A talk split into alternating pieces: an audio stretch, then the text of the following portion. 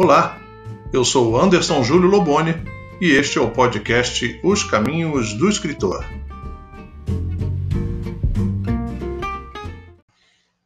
Seja muito bem-vindo, seja muito bem-vinda. É uma alegria muito grande receber você aqui no nosso primeiro episódio, o episódio de apresentação do nosso podcast Os Caminhos do Escritor. E por que, que eu resolvi fazer, produzir esse podcast? Eu acho que foi por conta é, das muitas inquietações, das muitas perguntas, dos muitos questionamentos dos meus mentorados, dos meus alunos, das pessoas que frequentam os meus perfis no Facebook, no Instagram, lá no meu site, é, com uma série de perguntas muito pertinentes né, uh, no cenário da escrita, do mercado editorial. Então, um pouquinho de trabalho, reuni material, né? fiz muita pesquisa e estou trazendo um pouco, né, compartilhando com vocês é, a minha experiência é, nesse mercado. E você pode também, né, além dos temas que eu vou abordar, você pode sugerir outros temas, sugerir uma pauta de assuntos que a gente possa abordar aqui no nosso podcast. Vou lhe passar o e-mail que você pode enviar sugerindo a pauta é o mentoria@andersonjulioloboni.com. Anota aí. mentoria@andersonjulioloboni.com. E você também pode deixar a sua sugestão lá no direct do Instagram, né, do anderson.julio.loboni. Tá bom?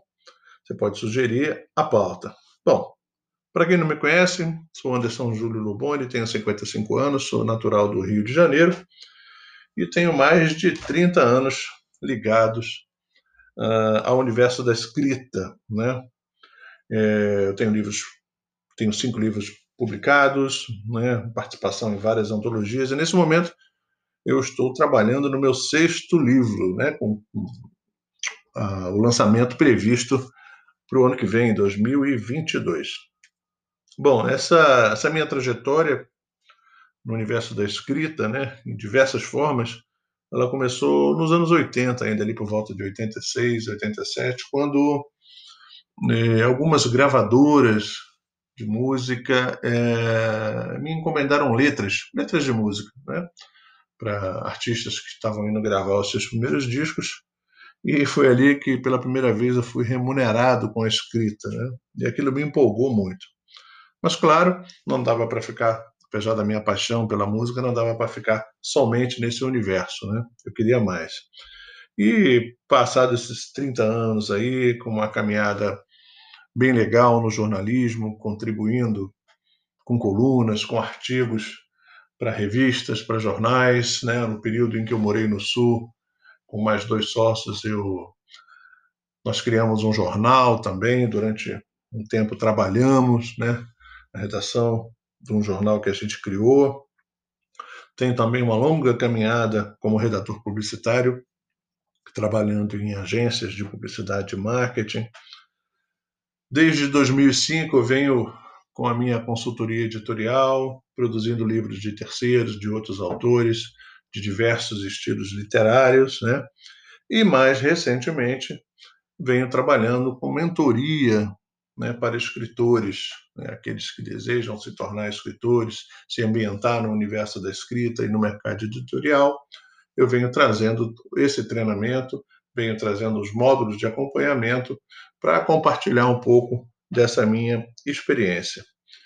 E aí, para a gente abrir esse primeiro podcast, que é um, um episódio de apresentação, eu estava aqui pensando justamente quais são as perguntas mais comuns né, que escritores, os meus alunos, os mentorados, os amigos né, mais próximos costumam fazer em relação à, à, à escrita, né, ao ofício da escrita. Então, a primeira pergunta que eles fazem, né, que é, que é mais comum, é é possível viver da escrita no Brasil? É possível, né? Você se sustentar é, através da escrita, eu costumo responder isso com uma outra pergunta, né? Porque depende. Você quer viver da escrita você quer ser famoso? Né? Se a resposta for apenas viver da escrita, sim, é possível viver da escrita no Brasil. Né? Obviamente você tem que se preparar para isso. Mas eu vou é, aprofundar né, essa, essa variação de caminhos que tem para quem quer viver da escrita no próximo episódio. Eu vou falar mais profundamente disso. E por que, que eu faço a pergunta se você quer viver da escrita ou quer ser famoso?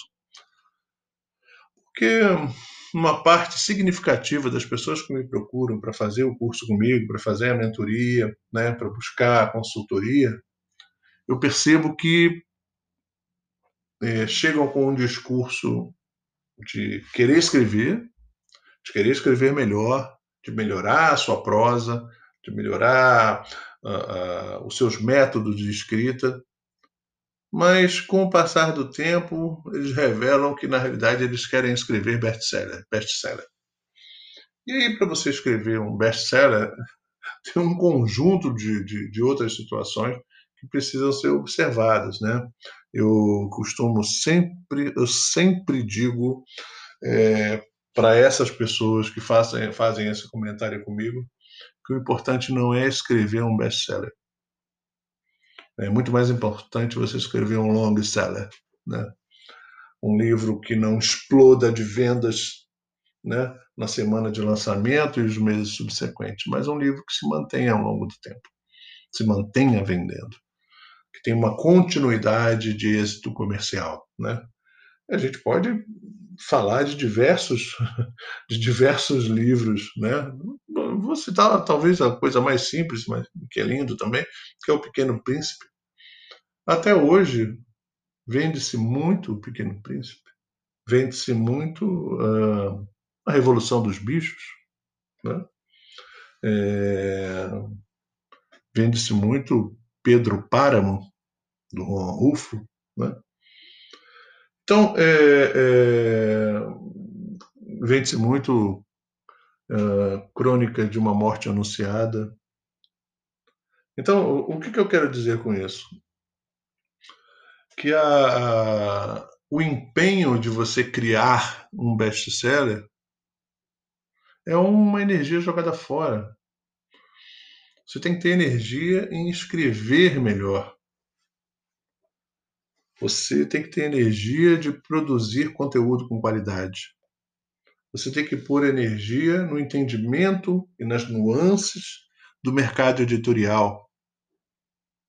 E aí, você sendo um bom escritor, você entendendo as matizes desse, desse caminho da produção de livro, do mercado editorial, a tua chance de êxito comercial aumenta muito. Agora, você partir de um ponto em que você quer escrever um best-seller, né? E o que, que isso quer dizer? Vamos usar um, um exemplo aqui desse livro que nos últimos dois anos tem feito tanto sucesso no Brasil, que é o Torturado, do Itamar Vieira Júnior. Né? E, na minha opinião, é, já nasceu um clássico. Né? um livro maravilhoso. Quem ainda não teve a oportunidade de ler, é, o façam rapidamente, porque é, é um, uma obra maravilhosa. É, o Torturado, ele é um livro, além de ser um, um livro deslumbrante, revelando um talento incomum do Itamar, né? ele é fruto de muito trabalho. Esse livro ele foi escrito, parece que há 15 anos atrás, ele perdeu os originais, depois reescreveu, né? E o Itamar passou por diversos cursos, mentorias, cursos, aulas de escrita criativa, de, de, de construção literária, né? Ele se preparou para isso. O que, que, eu quero dizer com isso?